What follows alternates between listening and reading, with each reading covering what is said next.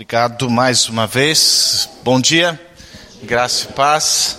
Obrigado pela paciência de vocês e desejo de estarem aqui mais uma vez. Eu espero que a gente possa ter literalmente um bate-papo. Minha proposta qual é? Fazer uma introdução, um resumo rápido do que eu trabalhei ontem à noite, tentando levantar alguns pontos e entrar no tema de entre ação e reação, isso quer dizer, entre as nossas decisões, as nossas ações e as nossas reações às coisas que acontecem no cotidiano, nós lembrarmos que há santificação, que há esse processo acontecendo e que ele é uma realidade, quer nós né, estejamos conscientes dele ou não.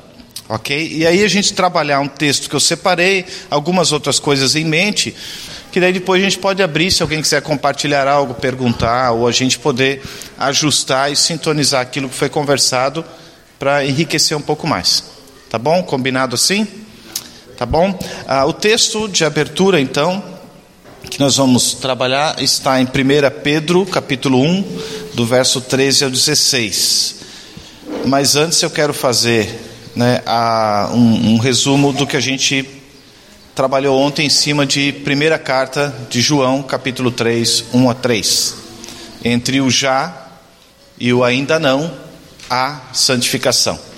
O que, que eu quis dizer com isso? Ah, aliás, espero que não seja a palavra do Klaus, mas seja a palavra de Deus e eu podendo ser esse vaso né? não corrigindo o pastor de forma alguma, mas pedindo realmente, porque eu entendo que eu posso ter as minhas percepções, compreensões, mas não quer dizer que a minha avaliação é a verdade absoluta. A verdade absoluta vai ser sempre aquilo que pode ser extraído com legitimidade da palavra de Deus. E todos nós corremos o risco de, em algum momento, por melhor intenção que tenhamos, por mais dedicado que sejamos, de acabar corrompendo algo. Então, para que isso não aconteça, qual é o melhor caminho? Né? É estar muito bem sintonizado sempre com a palavra, pedindo para que o Espírito Santo proteja nossa mente e coração, para que aquilo que não vem do Senhor possa não ser acatado, para que apenas fique aquilo que vem do Senhor. Que infelizmente né, nós temos uma tendência muito forte, o nosso coração, ele é sempre tendencioso a se afastar de Deus, nunca ir na direção de Deus.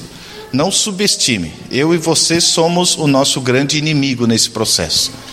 Tá? Não ache que você é a última bolacha do pacote, né? porque nós não somos. Tá? Então nós temos sempre que ter essa autodesconfiança.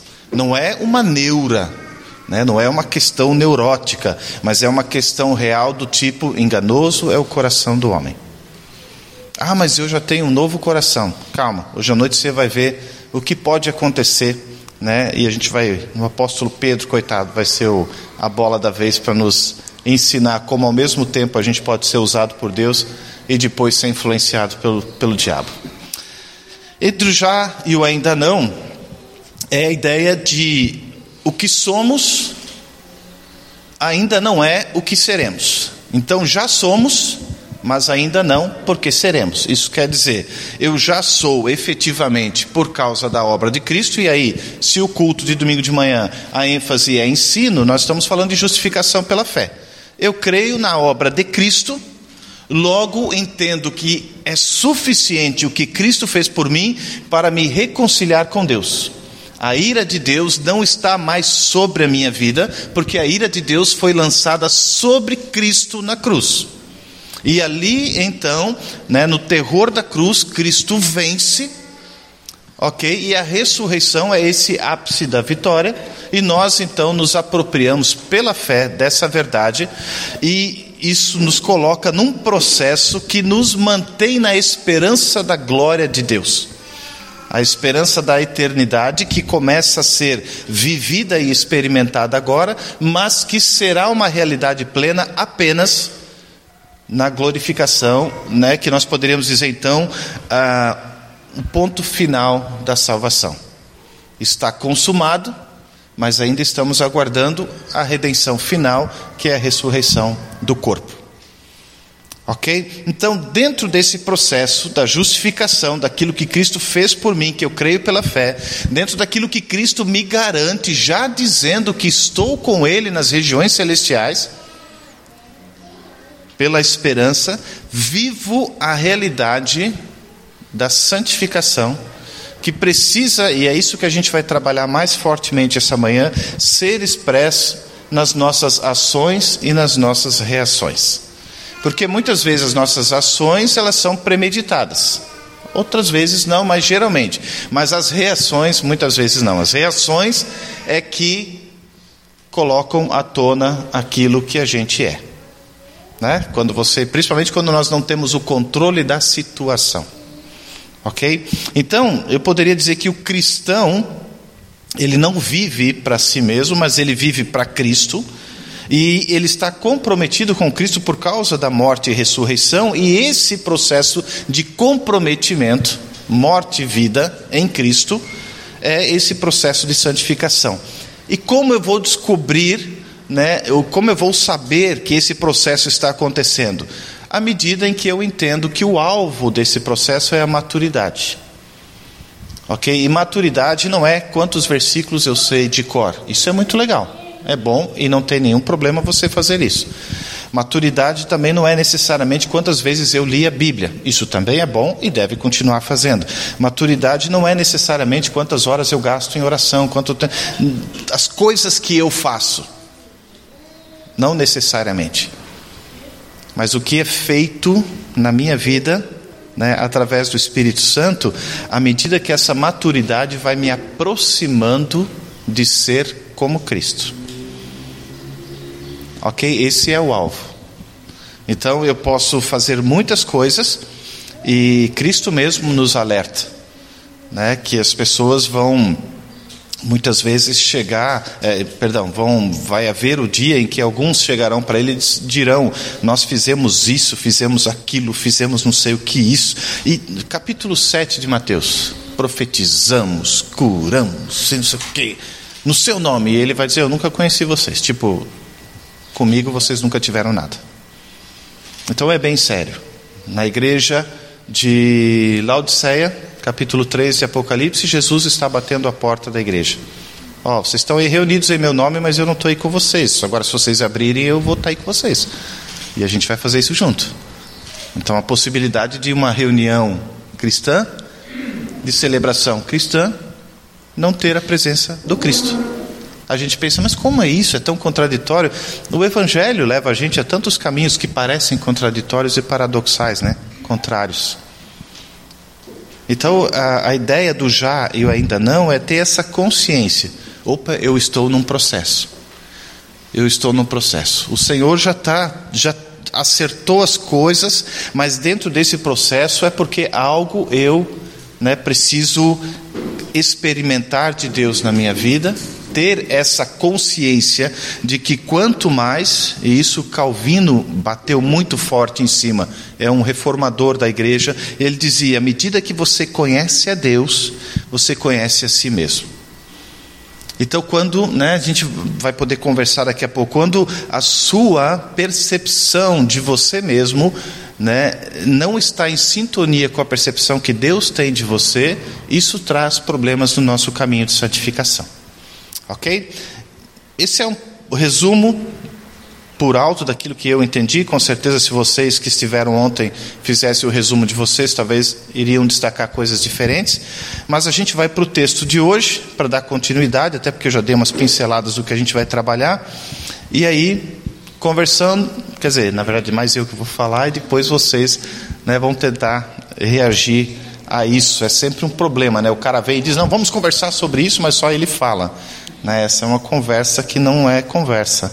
Mas enfim, vamos pedir para que Deus nos dê sabedoria. Vamos orar mais uma vez, e depois nós vamos para o texto, e aí vamos trabalhando e eu espero saber o momento certo de poder abrir para os irmãos também me ajudarem a gente poder construir algo junto nessa manhã. Pai, obrigado porque a gente já pôde te adorar te bem dizer, e isso é algo muito especial para nós quando nós como igreja, entendemos o valor disso. Como foi dito, não é um ajuntamento pelo estar junto apenas, é o teu povo reunido. É o lugar onde o teu povo ah, vai à mesa junto, é o lugar onde o teu povo celebra junto, é o lugar onde o teu povo aprende a ouvir a tua voz, a depender de ti, a necessitar de ti. É o lugar onde nós queremos ser revitalizados, renovados, fortalecidos exortados, se necessário for, para que o nosso viver com o Senhor nos outros dias, nos demais dias, sejam também um viver consciente daquilo que somos em Cristo e daquilo que o Senhor está fazendo na nossa vida. Então, obrigado, porque podemos estar aqui e que o teu Espírito esteja agindo nesse momento. Que não somente a compreensão da mente, mas também o nosso coração sendo de alguma forma instigado pela palavra do Senhor, pelo compartilhar, para que sejamos desafiados, mas também ao mesmo tempo consolados por Ti. Então estamos nas tuas mãos, declaramos que se o Senhor não estiver agindo em nós, através de nós, nada fará sentido do que estamos fazendo. Então precisamos de Ti, por isso clamamos a Ti no nome de Jesus. 1 Pedro capítulo 1, versículo 13 e 16. Eu, às vezes, entro em algumas crises porque eu vou trabalhar o texto de algum profeta, eu digo, cara, esse profeta, eu sou apaixonado por ele. Aí, de repente, vou trabalhar um texto do, de um apóstolo, a mesma coisa, porque a palavra de Deus tem essa coisa gostosa de você ir conhecendo os personagens e conhecendo os contextos, aí você começa a ver como é que pode algo escrito há tanto tempo, num contexto cultural tão diferente, mas que ao mesmo tempo é tão igual e tão né, próprio para o nosso tempo, dois mil anos depois, três mil anos depois, quatro mil anos depois, considerando os textos do Antigo Testamento. Essa é a riqueza da palavra de Deus. E o apóstolo Pedro chega no momento do, da sua carta que ele diz assim: olha, portanto estejam com a mente preparada, prontos para agir, estejam alertas e coloquem toda a esperança na graça que lhes será dada quando Jesus Cristo for revelado. Como filhos obedientes, não se deixem amoldar pelos maus desejos de outrora, quando viviam na ignorância. Mas assim como é santo aquele que o chamou, sejam santos vocês também em tudo o que fizerem Pois está escrito: sejam santos, porque eu sou santo. No texto de João, né, purifiquem-se, porque ele é puro. No texto de Pedro, sejam santos, porque ele é santo. Jesus, no Sermão do Monte, vai nos chamar ao caminho da perfeição. Sejam perfeitos, como perfeito é vosso Pai Celeste. Aliás, vamos ler esse texto já que eu mencionei, Mateus. Algumas coisas eu vou sair do roteiro que eu tinha aqui, já que o tempo está maior do que eu esperava. Eu esperava ter só uma hora e meia, né? então. Ah, capítulo 5 de Mateus, versículo 43 a 48. Vocês ouviram o que foi dito: ame o seu próximo e odeie o seu inimigo. Mas eu lhes digo: amem os seus inimigos e orem por aqueles que os perseguem, para que vocês venham a ser filhos de seu Pai que está nos céus. Porque ele faz raiar o seu sol sobre maus e bons e derrama chuva sobre justos e injustos. Se vocês amarem aqueles que os amam, que recompensa vocês receberão? Até os publicanos fazem isso. E se saudarem apenas os seus irmãos, o que estarão fazendo demais? Até os pagãos fazem isso. Portanto, sejam perfeitos, como perfeito é o Pai celestial de vocês. Então, três textos, né, três pessoas falando e sinalizando a mesma coisa, com termos diferentes, mas que no todo é, sinaliza para a maturidade cristã: pureza, santidade e perfeição. Né? E aí é, fica aquele grande desafio: poxa, como é isso. Mas o que eu quero chamar a atenção aqui é nesse portanto, que também é por isso, ou por causa de. O que, que Pedro está fazendo aqui? Ele vem lá do início falando algo, e de repente ele diz: Olha, por causa de tudo isso que eu escrevi para vocês, fiquem então com a mente de vocês preparada. Mas o que, que ele falou até então? Ele começou a fazer um roteiro daquilo que foi feito por nós, mas começando a sua carta dizendo algumas características fundamentais do que é ser parte do povo de Deus. Ele começa, capítulo 1 da primeira carta de Pedro, dizendo que nós somos eleitos de Deus, peregrinos, escolhidos de acordo com o pré-conhecimento de Deus três pontos onde ele quer destacar a intimidade do relacionamento de Deus para com o seu povo, porque a ideia de conhecimento na palavra geralmente está associada a relacionamento. O Deus que já na eternidade se relacionava com tudo isso que está sendo uma realidade hoje, ah, nós vamos dizer, mas não dá para entender isso. Claro, nós estamos falando de coisas de Deus, então tem um monte de coisas de Deus que é óbvio que nós não vamos entender, porque se entendêssemos, como já dizia o C.S. Lewis, ele não seria Deus. Isso é muito interessante, principalmente num tempo onde tudo tem que se encaixar dentro da nossa mente, porque em algum momento da história nós decidimos que a nossa mente consegue compreender tudo e todos. E nós sabemos que não é assim. Ok? Então Pedro diz: Olha, vocês são eleitos de Deus. Vocês são peregrinos, isso quer dizer, vocês estão dispersos, essa é, é, é, o, é o, foco para quem ele está escrevendo, mas nós podemos pensar também, Paulo dizendo: olha, vocês são peregrinos nessa terra. Em outras palavras, vocês não estão no lar definitivo, vocês estão num lar passageiro, o qual vocês aguardam essa renovação também desse lar a renovação do corpo e a renovação da terra, novo céu e nova terra. Né? Não é só esperar as nuvens com a harpa na mão. Até porque quem não gosta de tocar harpa, imagina que eternidade sem graça. Você tem que ficar tocando harpa em adoração à eternidade. E você não gosta de tocar nenhum instrumento. Brincadeira, isso não faz nem menor sentido também. Mas enfim, uh, o que ele quer dizer? Vocês não são pertencentes dessa terra efetivamente, mas vocês estão aqui peregrinando. E é interessante porque quando a gente olha para a igreja do primeiro século, o testemunho, principalmente da passagem do primeiro para o segundo século, até mesmo de autores pagãos, eram: aquele povo vive por onde eles vão, como se eles fossem daquela cultura, mas eles nunca são pertencentes daquele lugar porque da mesma forma eles estão indo para outras regiões quando necessário for, seja por perseguição, seja por alguma peste, alguma coisa, porque os deslocamentos eram muito constantes. Porque era sempre um povo disposto, aonde estiver, a acolher aquele lugar como o seu lar. Porque a terra pertence ao Senhor, nós estamos nisso e onde o Senhor vai nos. Entende? Não tem morada fixa. Nós estamos em peregrinação nesse processo. Nós somos esses eleitos de Deus, peregrinos de Deus, Tá? Mas isso ele vai dizer como esse processo acontece. Essa escolha desse relacionamento já eterno de Deus se torna efetiva pela obra santificadora do Espírito.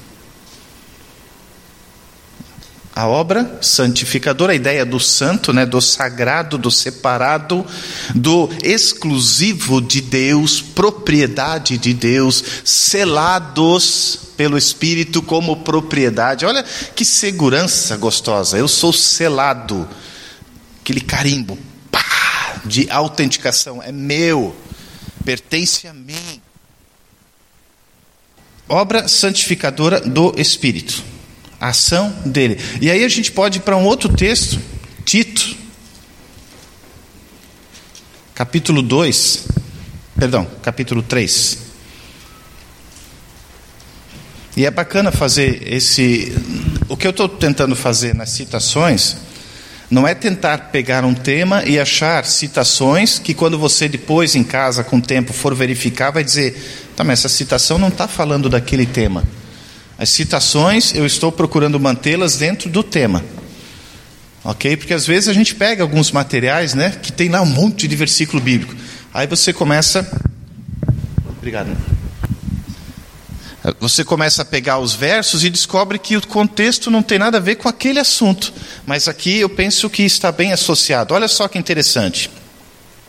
Capítulo 3, versículo 3 de Tito. Houve o tempo em que nós também éramos insensatos e desobedientes, vivíamos enganados e escravizados por toda espécie de paixões e prazeres. Vivíamos na maldade na inveja, sendo detestáveis e odiando uns aos outros. Calma, não estou fazendo relato de nenhuma igreja contemporânea, não, tá? É o texto de Paulo falando do que éramos antes de Cristo. Mas quando da parte de Deus, nosso Salvador, se manifestaram a bondade e o amor pelos homens, não por causa de atos de justiça por nós praticados, mas devido à sua misericórdia, ele nos salvou pelo lavar regenerador e renovador do Espírito Santo que ele derramou sobre nós generosamente por meio de Jesus Cristo, nosso Salvador, e ele o fez a fim de que, justificados por sua graça, nos tornemos seus herdeiros, tendo a esperança da vida eterna pauta da fé e esperança novamente. Pedro dizendo: Olha, pela obra santificadora da ação do Espírito na vida de vocês, vocês podem ter essa fé de que vocês são filhos de Deus, peregrinos, porque Deus está preparando uma morada. Mas aí vem uma vírgula e o para. Eu estou usando a versão da NVI. Então, se depois na sua Bíblia algo ficou muito diferente, você pode né, depois no momento que quiser compartilhar, falar sobre isso. Ele coloca então o porquê isso acontece e qual é também a nossa é, ação dentro desse processo. Para a obediência a Jesus Cristo e a aspersão do seu sangue. Escolhidos pela obra santificadora do Espírito para obediência, para um viver debaixo da certeza da justiça de Deus imputada em nossas vidas, ok? Mas para um viver onde agora eu não estou vivendo para obter algo, porque aquilo que eu necessito para a existência eu já tenho Deus já me concedeu. Eu não estou falando agora das questões é, de, de, necessidades pessoais, de comida, isso. Eu estou falando no âmbito da caminhada com Deus no âmbito do relacionamento como igreja de Cristo, no âmbito de fazer diferença dentro da sociedade que nós vivemos, nós temos todos os subsídios necessários vindos de Deus para que isso seja uma realidade.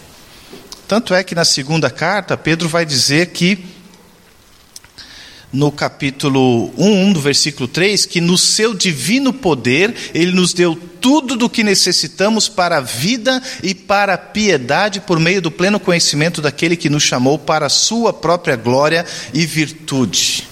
Nos deu promessas, nos deu palavra de esperança, mas nos deu o Espírito que nos santifica e que nos equipa para vivermos de acordo com a vontade dele. Não é uma obediência que sobra para eu sozinho ter que lidar com isso. Não. Depois ele vai continuar falando de uma esperança viva, de uma fé, de uma esperança que não perde o seu valor, de uma fé que, que, que é mais valiosa do que o ouro, de coisas que não são valiosas aos olhos humanos dentro do conceito do que é valioso ao ser humano dentro da nossa realidade, mas aquilo que tem valor eterno. Ou, oh, entende? Daquilo que, sabe? Então, aqueles lances de às vezes lidar com baixa autoestima, lance de, de comparações, tudo isso é, deveriam ser coisas que nós, como igreja, deveríamos conseguir viver de uma forma tão dinâmica entre nós que iria deixar as pessoas que não fazem parte desse contexto é, incomodadas. É, intrigadas e querendo saber o que está acontecendo com esse povo ali, que eles conseguem viver de, numa dinâmica tão diferente que nós vivemos aqui. Infelizmente, a gente escolheu fazer essa dinâmica diferente só nas questões externas ah, que estão ligadas a, a comportamentos eclesiológicos. Né, no estilo de culto, essas as atividades, entretenimentos, música, né, comida, bebida, tudo gospel. Porque depois que entrou a moda gospel, né? Tudo é gospel, comida gospel, bebida gospel, música gospel, né? Tudo é muito parecido e igual com o outro, mas porque recebeu o rótulo de gospel está valendo. Então é roupa gospel e, e assim vai. E aí, como a palavra nos incita a essa maturidade? Porque ele fez tudo isso, é como se Pedro estivesse dizendo assim: estejam com a mente preparada, estejam ligados naquilo que vocês fazem com a vida de vocês. Estejam prontos para agir, mas você vê que a, a, o processo de, de avaliar a nossa vida, ele está ele, ele tá acontecendo aqui. Russell Shedd dizia que na vida do cristão, o santo dos santos é a nossa mente. É interessante, né? Como às vezes a gente coloca coisas nela que não deveria entrar ali. Imagina essa ideia, é bem interessante. O Shed tinha umas sacadas muito boas. Ele deve estar tirando bastante dúvida agora, ou não sei como deve ser isso, mas ele dizia isso: o santo dos santos é a nossa mente. Estar com a mente preparada. Isso faz logo lembrar também de Paulo, né, dizendo: Não se amoldem ao padrão deste mundo, mas transformem-se pela renovação das vossas vestes. Mas transformem-se pela renovação das vossas músicas. Mas transformem-se pela renovação dos vossos cultos. Tudo isso entra em pauta em algum momento. Mas essencialmente, a renovação da sua mente do seu jeito de pensar a vida, do jeito de pensar os meus relacionamentos, do jeito de pensar meus comportamentos. O que Deus tem mexido muito comigo no último ano tem sido isso, porque quando algo acontece e eu me sinto mal, eu paro logo para pensar nesse algo e não porque eu me senti mal com aquilo me senti mal com aquilo porque isso desagrada a Deus ou porque desagradou a mim? E se desagradou a mim, em que sentido e por quê? E aí não é um exercício meramente psicológico, mas é um exercício do tipo assim, como Larry Crabb, não sei se alguém já leu Larry Crabb, é muito joia, vale muito a pena ler os livros dele.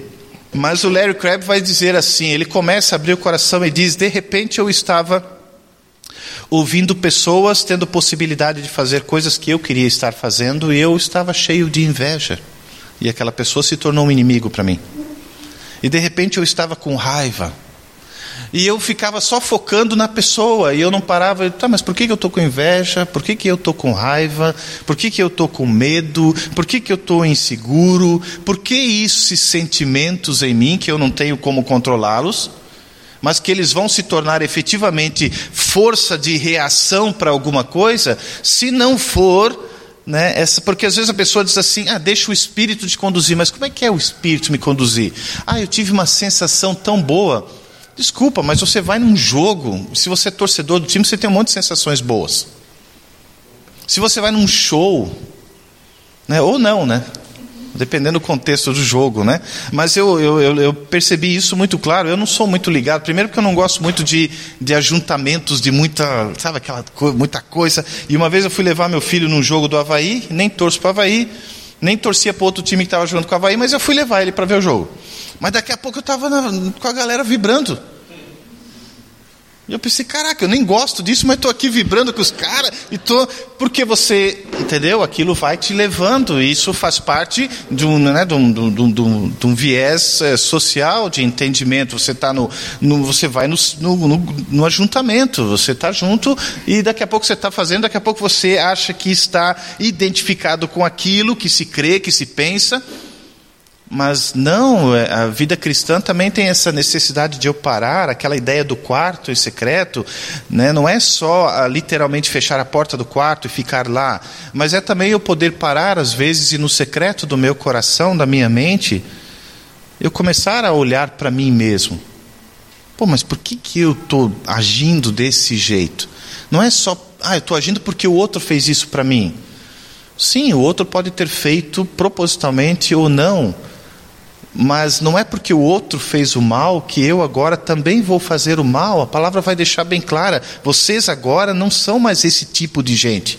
Ah, mas daí não dá, pastor. Pisou no meu calo, eu acho mal barato. Geralmente isso acontece com irmãs queridas. Pastor, eu sou muito querida, mas não pisa no meu calo, porque se pisar, eu rodo a baiana.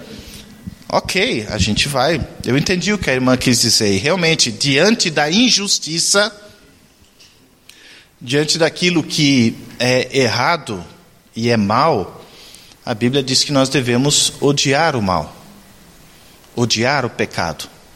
Mas não só o mal feito pelo outro ou o pecado do outro, o meu mal e o meu pecado também. O Stott, quando ele trabalha a questão da ira de Deus, ele diz assim: a nossa dificuldade de entender a ira de Deus é porque nós achamos que Deus fica irado na mesma proporção que nós ficamos. Mas geralmente o que nos ira não é a questão de justiça ou de verdade, é a questão de vontades ou sentimentos. Não gostei do jeito que foi, então eu me iro. E, de, sabe? E aí nós achamos que Deus também eh, atua, e não, dentro do processo de quem ele é, a ira dele nunca vai ser questionada por nós. Porque às vezes a gente tem aquela vontade de dizer assim, eu não sei se você, mas eu já tive tipo, tá, quem o senhor pensa que é para querer mandar na minha vida? Só porque o senhor é Deus? Só porque o Senhor criou todas as coisas? Só porque o Senhor sabe todas as coisas? Só por isso o Senhor acha que pode saber tudo sobre a minha vida? É, é exatamente isso. A gente ri, mas as nossas ações e reações muitas vezes, nas entrelinhas, dizem isso. Ah, irmão, mas a palavra de Deus, eu não estou nem aí, porque a palavra de Deus fala, eu vou fazer assim e pronto. Não, pastor, eu nunca faria isso. Hum. Né? É que nem Pedro, né? Não, senhor. A gente vai ver o Pedrão dizendo assim: pô, Jesus, o senhor está? A gente vai ver Pedro chegou a ter pena de Jesus, coitado de Jesus, está tão deprê, tão para baixo. Mas fala sério, não, não faz a gente pensar assim, caramba, às vezes é melhor parar e refletir a nossa vida de fé, e isso talvez nos reorienta, porque às vezes a gente entra num ciclo de caminhada, e isso vai mudando à medida que a gente vai tendo mais tempo de fé.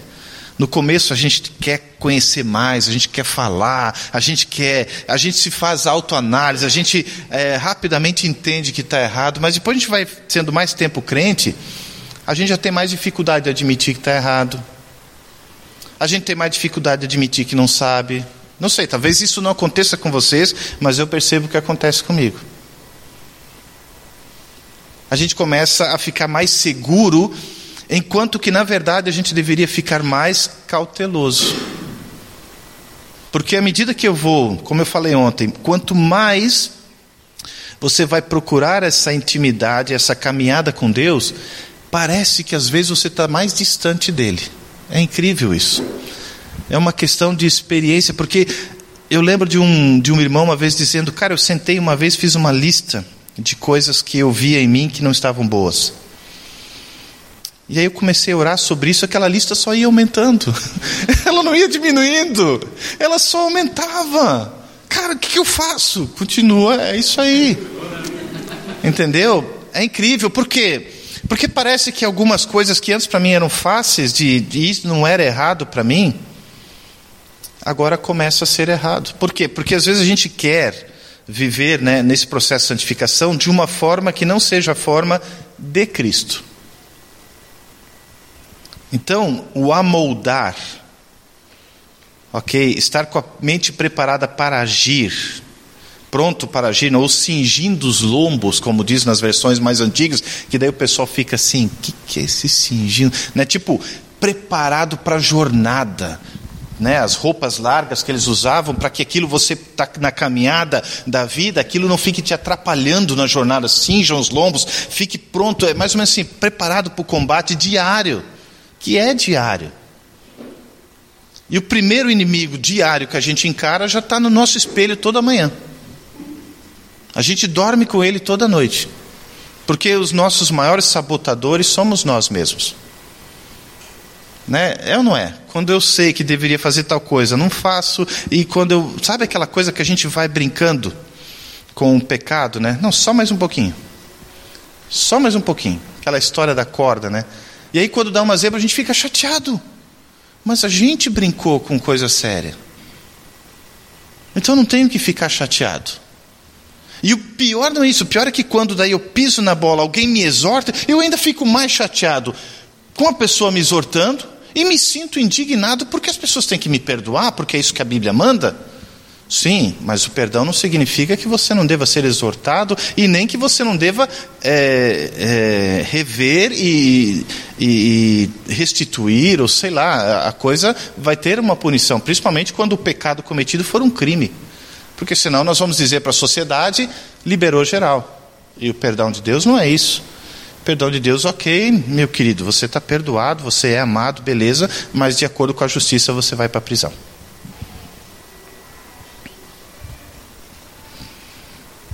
Então, esse processo de santificação, ele só é possível por aquilo que foi feito por nós. Nós não entramos nele, Deus nos colocou. Ok? Ah, mas eu escolhi Deus. Sim, essa vai ser sempre aquela discussão, mas no geral, nós vamos ter, sempre admitir aquilo que eu respondi a Deus foi porque ele já já agiu. E a primeira ação dele foi me trazer à existência. Ou alguém aqui escolheu existir? É, suspeitei. Então, estamos dentro desse processo, porque alguém nos colocou nele. Mas não nos colocou tipo assim, agora faça todo o teu esforço, o teu melhor, para ver se no final você alcança o. Embora alguns textos parece que deem essa ideia, mas essa ideia, quando ela é compreendida, ela é muito rica, do tipo assim, não lance, não abra mão daquilo que você já tem à sua disposição, que é o Espírito de Deus agindo em você, que é Deus garantindo a chegada, porque a boa obra que ele começou, ele vai concluir. Como eu disse ontem à noite, ele não começou uma aposta para ver se vai dar certo. Bah, eu vou tentar para, sabe? Eu não tô no, Deus não está lá assim, ó. Vai, vai, vai. Torcendo por você. Não isso tudo já é uma realidade para ele. Nós estamos dentro de um período de tempo que, né, dias às vezes são semanas, semanas às vezes são meses, meses às vezes são anos, dependendo da circunstância da vida. Mas Deus está com tudo isso pronto e resolvido. Mas como é que é isso? Não sei, é, é, Ele é Deus, por isso a gente não consegue dimensionar, ter essa totalidade. Então, dentro desse processo, a forma para a qual nós somos chamados nos amoldar, que é filho obediente, não se deixa moldar pelos maus desejos de outrora, quando vocês viviam na ignorância. Agostinho vai dizer: antes de sermos salvos, nós não podíamos fazer outra coisa a não ser pecar. Mas agora que o Espírito agiu em nós e nós somos uma nova criação, não quer dizer que não pecamos, mas agora quer dizer que nós não precisamos mais ser escravos do pecado. Porque agora nós somos escravos daquele que nos libertou, que é Cristo. Mas Ele não nos trata como escravos, Ele nos trata como irmãos, o Pai nos trata como filhos. Ok? E Ele diz então obviamente o pecado vai ser uma realidade. João vai dizer isso. Você diz que não peca, você está mentindo. Mas se você pecar, você tem onde buscar a purificação. Então, essa interdependência eu penso que vai ficando cada vez mais clara. Então, não há espaço, por exemplo, para um quietismo, para um afastamento. Não vou fugir de tudo e de todos. Claro que em alguns momentos isso é necessário para um renovo espiritual. Eu penso que às vezes eu tenho que me aquietar é, às vezes eu não, não devo fazer nada, deixar nas mãos do Senhor, mas isso tudo vai acontecer dentro daquilo que o Senhor vai me instruindo. Mas como que Ele vai me instruindo? Ora, pela palavra da verdade, pelo Espírito que em mim habita, pela igreja que se reúne para conversar sobre a palavra, para aprender sobre a palavra, para compartilhar sobre as dificuldades. Por isso que a grande dificuldade nossa de impactarmos muitas vezes é porque a igreja que deve, deveria ser o lugar onde se conversa com liberdade, onde se encontra cura, onde se encontra é, possibilidades de restauração, se torna muitas vezes o lugar das neuroses, das barreiras, das dores causadas, dos afastamentos. Mas não porque o espírito deixou de agir, ou porque Deus está falhando em alguma parte. Não, porque muitas vezes os maus desejos de outrora continuam sendo pauta na agenda. Preciso me conhecer. Eu não posso ficar indiferente. Eu não posso me aquietar simplesmente, ah, agora eu sou então, né, como às vezes a gente brinca, né, salvo, sossegado e sentado. Tá tudo bem então com Deus, ele entende, ele sabe como é. Não é bem assim, a palavra nos exorta muito, olha, vocês têm a parte de vocês nesse processo. Vocês têm o compromisso. E claro que isso tudo vai ser um processo doloroso, porque é um processo de morte. Essa é a grande questão do cristianismo, né? O cristianismo é um convite para a morte. E da morte vem a vida. Olha como Deus né, é, tem bom humor. Eu acho um ótimo, porque quando o pecado entra na história, a certeza da morte entra na história. Mas Deus usa exatamente a morte para trazer vida novamente à história. Então, a morte, que é o efeito mais danoso do pecado e nos humilha até o dia de hoje, porque por mais comprometidos com o reino, por mais dispostos, nós um dia seremos humilhados por ela nós estaremos sendo levados dentro de uma caixa, alguma coisa, para algum lugar, o nosso corpo. Mas ela não tem a última palavra. Nós cremos nisso. Mas essa humilhação nós ainda vamos ter, porque ela é o último inimigo a ser vencido, diz a palavra. Mas ao mesmo tempo que não há espaço para quietismo indiferente, não há espaço para vanglória. Ah, que bom que eu não estou fazendo o pecado que aquela pessoa faz.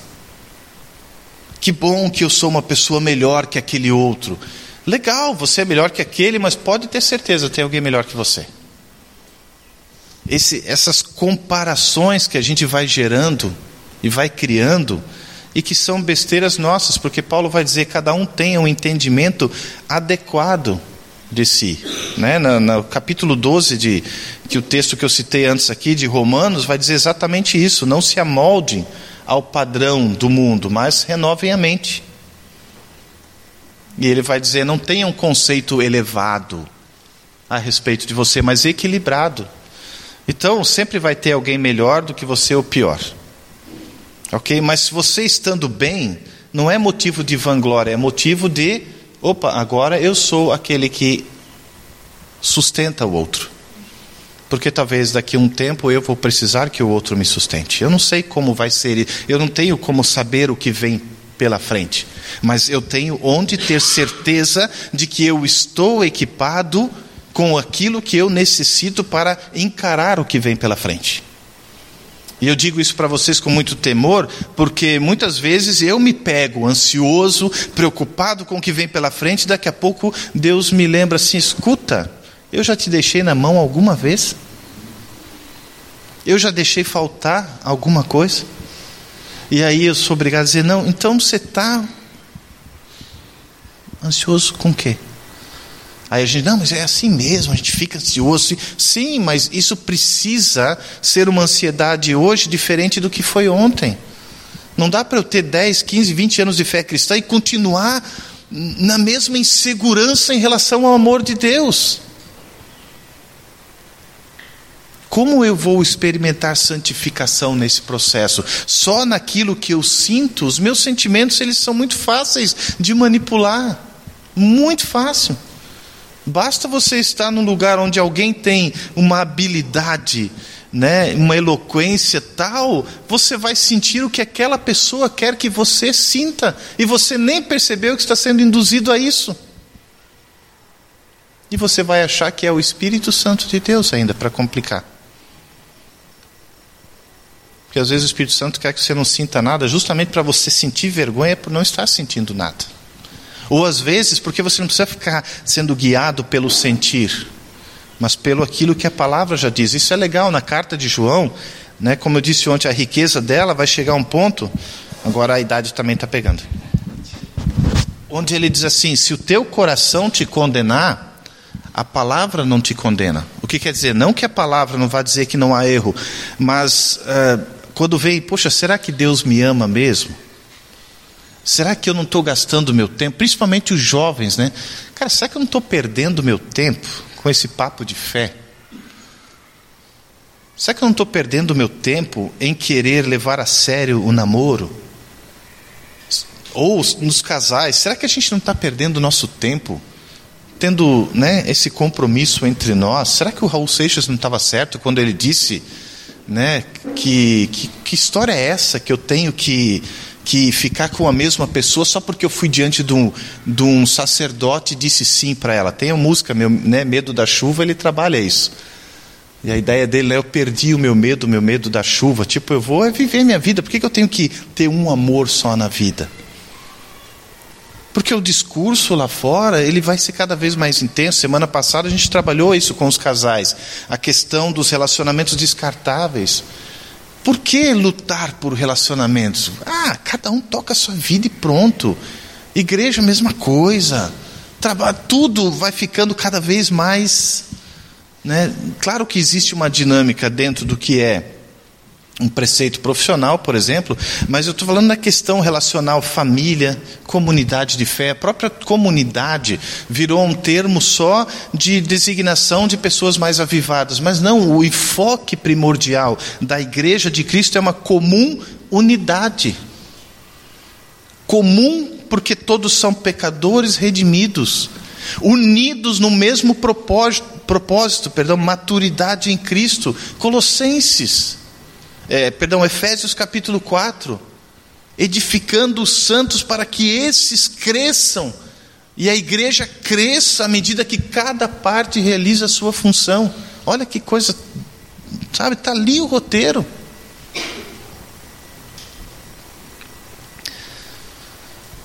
Então, entre o não espaço do quietismo indiferente, o não espaço da vanglória, somente há espaço para submissão. Sujeitai-vos a Deus. Né?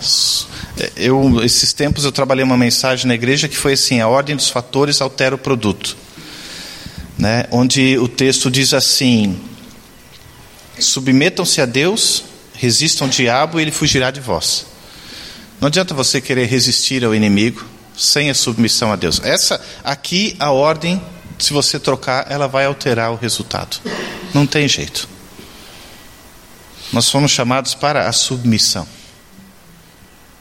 Para humilhação, mas isso não no sentido é, pejorativo do termo, mas no sentido de eu sei quem eu sou diante do grande eu sou. E ele é o eu sou, não eu. Por isso é perigoso, como ultimamente né, a gente tem visto a igreja muito no eu, eu, eu, eu faço, eu realizo, eu sou, eu, né, nós fizemos, nós conseguimos, nós vencemos, nós, nós. E aí eu brinco, né, muitas vezes, e aí Jesus se torna um acessório no processo, e aí Jesus, ou pensando a trindade, Deus, né? Pai, Filho, Espírito Santo, o acessório, e acessório a gente sabe que é algo descartável, porque você pode usá-lo ou não usá-lo. Um boné, por exemplo, é um acessório, certo? Um brinco, ok? Não é algo primordial. A roupa você precisa usar. Então é um acessório você colocar algo diferente, mas deu para entender, né? O Jesus acessório. Mas por outro lado também começa a se ter um Jesus tabajara. O Jesus Tabajara, seus problemas acabaram. Agora está né, tá tudo resolvido. Aí você descobre que talvez estando com Jesus os seus problemas começaram. Porque a igreja perseguida, quando ela se submete a Cristo, ela corre o risco de perder a própria vida ela perde o seu emprego. Portas Abertas sempre manda um roteiro de oração e ali sempre tem: ah, o irmão tal se converteu, tal, tal, perdeu o emprego. Ah, o irmão tal se converteu, tal, tal, a família o abandonou. O irmão tal se converteu, foi preso. Aí você vai dizer para eles: não, creia em Jesus e os seus problemas acabaram? ou aqui mesmo no nosso contexto catarinense, ou a região sul do país, que é a região menos evangelizada.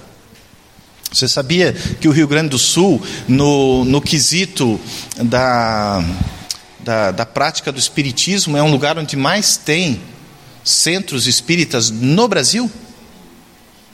Disparado. Né? Ou quando a gente olha para aquele catolicismo forte, que vem não, de uma não aquele contra-reforma como você vai encontrar, por exemplo, na Europa ou nos Estados Unidos, mas naquilo que é a ideia muito forte, que aí se alia né, com o Espiritismo da salvação pelas obras. A questão toda do problema ali não está na denominação, até porque nós não podemos dizer, ah, nós batistas somos ilibados. Tá? Mas, enfim, o, o que eu quero né, dizer com isso? Que dentro desse processo todo, gente, não sobra nada para nós a não ser esse clamor constante a Deus por orientação, por santificação do jeito dele. É muito fácil fazer isso que eu estou fazendo aqui agora. Você lê uns bons livros, você lê a Bíblia, você vai. E aí você vem, fala tudo, e depois você vai. Mas não é isso que eu quero que vocês entendam. Porque eu quero dizer para vocês: ah, pastor, o senhor coloca tudo isso é, piamente em prática. Olha, eu me esforço, mas na boa parte do tempo, infelizmente, me parece que eu mais erro no processo do que acerto. Mas ao mesmo tempo, o que me anima na caminhada? Que hoje eu vejo que eu já erro menos do que eu errava um tempo atrás. E isso então, opa, então teve coisas que mudaram. Mas aí você descobre que mudaram e daqui a pouco você olha, Ih, mas aquilo ainda não mudou. E se você não descobre, o Espírito ajuda você a descobrir. Mas por quê? Para que nós sejamos sempre é, humildes nessa jornada. Há uma frase muito interessante de um autor luterano que diz o seguinte: o enigma final da história não é como o justo obterá a vitória sobre o injusto, mas como o mal em todo o bem e a injustiça do justo hão de ser vencidos. Porque tudo que é bom nessa esfera de presença de pecado ainda, também tem uma semente de maldade. E tudo que é justo tem uma semente de injustiça. Infelizmente, né, admitir que nós somos pessoas más é fazer absolutamente a mesma coisa que o Paulo fez: dos pecadores eu sou o principal. Muitos reformadores tinham uma oração que era primordial para os cristãos que era a expressão de Paulo: miserável homem que eu sou. Mas essa expressão não para ali. Eles diziam: continue, mas graças a Deus por Jesus Cristo. Porque se parasse só ali, cara, que deprê, né? A ideia, né? Da, do existencialismo ou do, né, galera mais aí antenada do niilismo, nada faz sentido, tudo é uma ilusão, aquela, né? Ia ser isso mesmo. Comamos e bebamos porque amanhã morreremos. Vamos preocupar com o quê? Mas quando você continua e diz sim, sou miserável, mas graças a Deus por Jesus Cristo, que não desistiu de mim. Graças a Deus por Jesus Cristo que foi até o fim. Graças a Deus por Jesus Cristo que ainda me ama. Graças a Deus por Jesus Cristo que não me escolheu com base em algo que eu pudesse oferecer a Ele, porque eu não tinha nada para oferecer a Ele a não ser os meus pecados. Então, santificação também é uma questão de vida cristã em ação, sem enganação. Versículo 15: Assim como é santo aquele que o chamou, sejam santos vocês também em tudo o que fizerem pois está escrito: sejam santos, porque eu sou santo, citando o livro que trabalha muito essa questão sacrificial, né, do, do, do dos rituais para a santificação e tudo aquilo. Então, para a mentalidade é, do judeu, é muito fácil entender isso, a aspersão do sangue de Cristo, a aspersão que ocorria nos rituais. Nós não fazemos mais esses rituais, mas essa realidade sacrificial, que é a mesma que Paulo resgata no capítulo 12 de Romanos, quando ele fala que devemos ser um sacrifício vivo a Deus, um culto diário a Deus. É a mesma ideia. Talvez para nossa mente, que a gente vai tendo que entender mais o processo lá, mas para eles, os primeiros autores, é, primeiros é, destinatários que tinham uma mentalidade judaica, para os que tinham, e nesse caso provavelmente sim, porque ele não explica esses detalhes. Ele vai dizer, ó, todo aquele sistema sacrificial agora completo em Cristo, então Cristo se torna esse referencial agora para que você viva a sua santidade, como Ele sendo o teu sustentar, o teu guiar e a tua certeza de onde você vai chegar, porque esse é o alvo.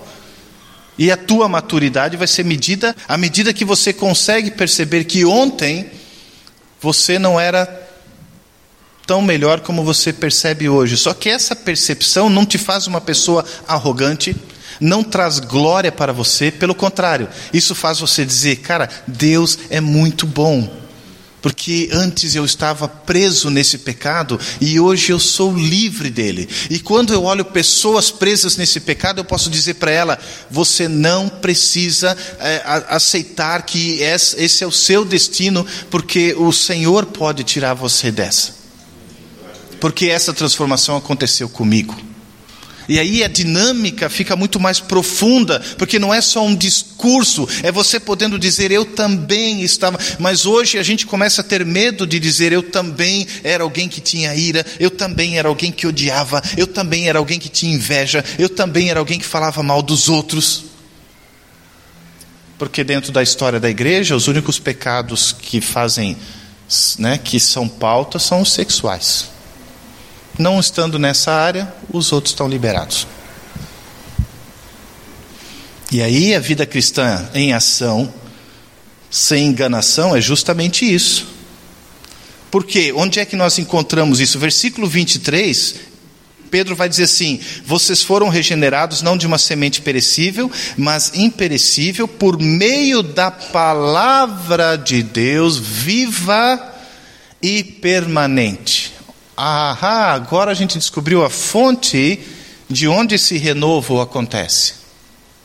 A palavra que é viva e permanente, na qual ela se torna ponto de partida, é suporte de jornada e sinaliza local de chegada. Ezequiel vai dizer para nós: Darei a vocês um coração novo, porei um espírito novo em vocês, tirarei de vocês o coração de pedra e lhes darei um coração de carne, porei o meu espírito em vocês e os levarei a agirem segundo os meus decretos e a obedecerem fielmente as minhas leis. Jeremias vai dizer: não vai mais um precisar ensinar o outro. O que eles querem dizer ali é o seguinte: essa possibilidade que antes só era real no templo, agora é real na sua vida, em qualquer lugar que você estiver. Porque o teu acesso agora, através do vivo caminho, do novo caminho que é Jesus, é verdadeiro todos os dias. Aquilo que antes acontecia uma vez no ano no Santo dos Santos, você tem no privilégio de experimentar todos os dias. A palavra nos diz isso. Você é escolhido, você é separado, você é santificado, em... você tem um privilégio, mas você tem uma responsabilidade. Tcharam, né? Agora você se lembrou do Homem-Aranha. Né? Né? Grandes poderes trazem grandes responsabilidades. É mais ou menos isso mesmo. Aliás, os filmes são um ótimo lugar para a gente usar como ponto de partida para a evangelização, né? Muito interessante. Muito mesmo. E é bem isso mesmo. Você, filho de Deus, mesmo você não precisando temer chegar diante de Deus e ser enviado para distante dele, porque você né, tem essa convicção que Deus gera em você, não significa que a gente não vai chegar lá e não vai ter que bater um papo e explicar algumas coisas. Eu não sei como é que Deus vai lidar com isso, mas eu só sei que a palavra sinaliza que a gente vai dar contas até do que a gente disse ou não disse, ou mal disse, ou bem disse. A gente vai sim. E aí, outra vez, citando o Russell Shedd, um dia perguntaram para ele como é que Deus vai lidar com esse lance de galardão. Porque, pô, não é possível que o meu irmão, que vive caindo toda hora, vai ter os mesmos privilégios que eu no céu, né, na novo céu, nova terra, que não cometi tantos pecados assim. Como é que o senhor lida com isso? Porque às vezes parece que ele é injusto, né? Pô, o senhor vai lidar igual? Então por que, que eu estou me esforçando em não cometer o pecado? É crise do irmão mais velho e do irmão mais novo. O irmão mais novo foi, pisou na bola, fez o que quis, agora tem festa. E eu fiquei aqui trabalhando que nem um burro de carga, e aí o pai precisa dizer, né, os dois estão equivocados na leitura que eles fizeram do relacionamento com o pai. O Shed diz o seguinte: olha, isso ele já fala nos anos finais da vida dele, que uma maneira de entender isso é a ideia de proximidade. É mais ou menos como se a gente tivesse então é, essa Jerusalém que vem, mas você está espalhado numa região do globo que não está tão perto desse lugar. Mas você está nesse novo céu e nova terra sem pecado, experimentando toda essa bondade presente de Deus, mas não com a mesma intensidade de quem mora na mesma avenida. Né? Mais ou menos você morando, não sei qual é a rua mais importante da cidade aqui, vamos supor que ali está a Nova Jerusalém, e você de repente está morando mais distante. Aí ele diz: talvez seja algo mais ou menos assim. Eu achei interessante, faz a gente pensar. Ok? Você tem acesso também. Você também vai estar livre. E, e claro, lá não vai ter inveja, né? Poxa, aquele irmão ficou na avenida principal, eu fiquei aqui na secundária. Né? Quando eu estava lá na terra, eu, eu é que morava na principal, ele estava na secundária. Essas coisas não vão ter, porque a gente diz, será que não? Não, porque a gente não tem nem ideia do que é viver sem pecado. Começa por aí. Então, quando a gente pensa numa vida sem pecado, a gente olha para Cristo, porque a gente não tem ideia do que é viver sem pecado. Ok? Eu lembro do Leandro Carnal falando do Santo Antão. O Antão ele vai, ele é um eremita, vai para uma caverna e luta contra os pecados e lá ele mortifica o corpo e, e ele então tem, né, toda uma história sobre ele, uma admiração e ele vai vencendo os demônios, demônio da luxúria, aquela ideia dos sete pecados capitais. E aí, quando o demônio vê que não tem jeito, não consegue vencer aquele homem, ele está saindo da caverna. E quando ele está saindo da caverna, o santo Antão diz: Agora eu sou um santo. Aí o demônio para e percebe a vaidade do santo. E aí volta o tormento tudo de novo.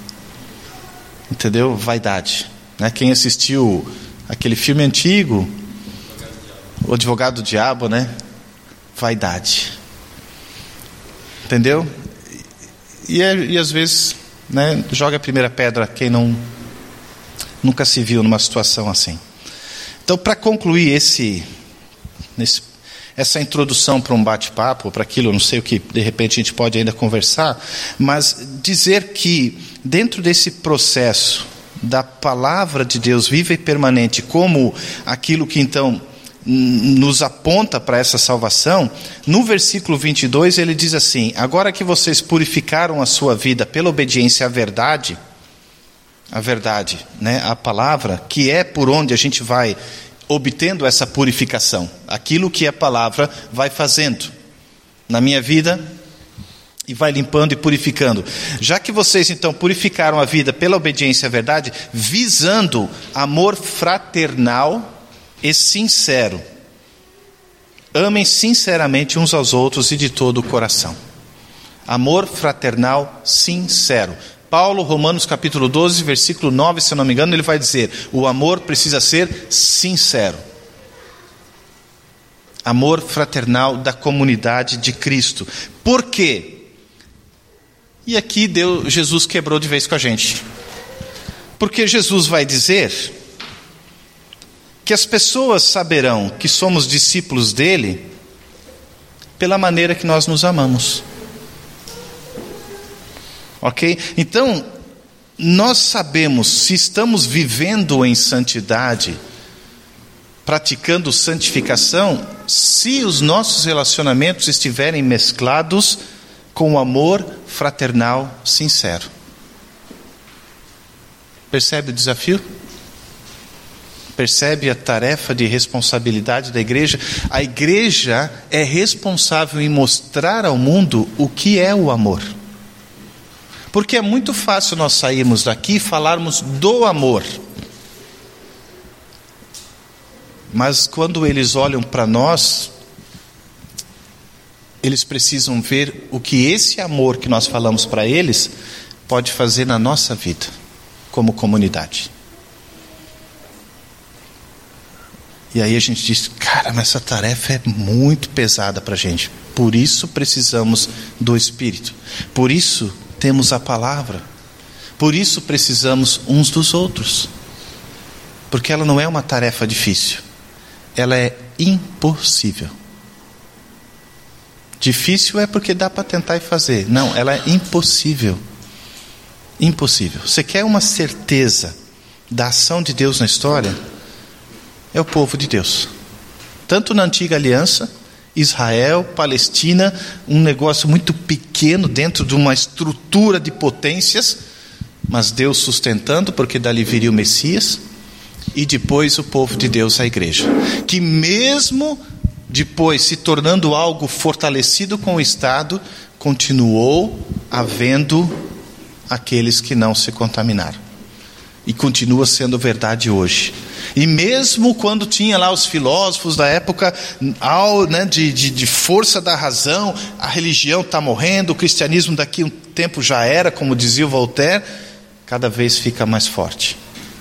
O problema é que a estratégia diabólica para os últimos tempos, ela mudou só um pouquinho, ela começou a trazer um, um sentimento de superioridade a nós, cristãos, por causa do contexto que a gente vive, fazendo com que a gente começasse a se afastar da palavra da verdade. E é interessante como essa palavra vai perdendo valor para nós. E dizendo novamente, não é apenas o conhecimento cognitivo dela. Porque tem muitos teólogos que nem creem em Deus e nem creem na, na ressurreição e nada disso. Mas na transformação de ir para a palavra, como uma irmã me testemunhou esses dias. Pastor, eu tive uma crise de uma igreja que um dia eu participei e o pastor fez uma coisa que, ao meu ver, estava errada e eu ia pegar a Bíblia e lá confrontar ele mas isso ia gerar não sei o que, papapá. Mas daí, quando eu fui para procurar aquele texto, eu não achava aquele texto, daí eu caí no texto de Paulo falando do amor. E aí eu entendi de Deus. E aí eu deixei Deus resolver isso. E como foi bom confiar em Deus. Ok? Porque ela queria fazer justiça com as próprias mãos. E a justiça pertence ao Senhor. Por isso, aquele texto de Jesus: sejam perfeitos Ame as pessoas que você sabe que não gostam de você. E aí por isso cada cristão precisa ter pelo menos um inimigo, né? Para poder cumprir essa obediência a Jesus, de amar o inimigo. Fé se baseia em relacionamento com Deus. E esse relacionamento é comunicado através de relacionamentos. A minha vida com Deus passa pela minha vida com os meus irmãos e vice-versa. Esse papo, não, estou bem com Deus. Com Deus está tudo bem, mas com os meus irmãos eu não suporto olhar para a cara deles. Alguma coisa não está certo, né? Como diz o meu filho, alguma coisa errada não está certo nisso. O relacionamento interpessoal é uma, uma rodovia para a atuação do espírito ou uma barreira. Ou nós estamos tentando viver de uma forma onde conseguimos que o espírito transite entre nós, ou nós estamos erguendo barreiras e esse cada vez mais que o, espírito se afastando desse agir. Por isso, concluo com a palavra de Paulo à igreja de Filipos. E eu não deixei vocês falar, né? Capítulo 2, versículo 5. Aí você vai dizer, pô, o cara falou pra caramba para terminar com isso aqui que eu já li tantas vezes. Pois é, mas é isso. Não tem que inventar a roda, a gente já está com ela aqui. Filipenses capítulo 2, versículo 5. Seja a atitude de vocês a mesma de Cristo Jesus. Que, embora sendo Deus, não considerou que o ser igual a Deus era algo a que devia apegar-se. Mas esvaziou-se a si mesmo, vindo a ser servo, tornando-se semelhante aos homens e sendo encontrado em forma humana, humilhou-se a si mesmo e foi obediente até a morte e morte de cruz. Por isso Deus o exaltou à mais alta posição e lhe deu o nome que está acima de todo nome, para que ao nome de Jesus se dobre todo o joelho nos céus, na terra e debaixo da terra, e toda língua confesse que Jesus Cristo é o Senhor, para a glória de Deus Pai. É isso. Ele é o referencial. É Ele que ajuda a gente a ter o mesmo modo de pensar, o mesmo amor, um só espírito, uma só atitude. É Ele que nos auxilia a não fazer as coisas por ambição egoísta, nem por vaidade, mas humildemente considerar o outro superior a mim, cuidando não somente dos meus interesses, mas também daquilo que pode ser bênção na vida do meu irmão. Que o Senhor nos abençoe, abençoe vocês nessa jornada como igreja. 22 anos de organização, muito chão pela frente, graças a Deus por isso. Muitas lutas já passaram, muitas vitórias tiveram, muitas derrotas, como faz parte do processo da existência humana. Mas uma certeza: o Senhor da igreja continua sendo Cristo, o alvo continua sendo a maturidade e a certeza continua sendo a vida eterna. Amém?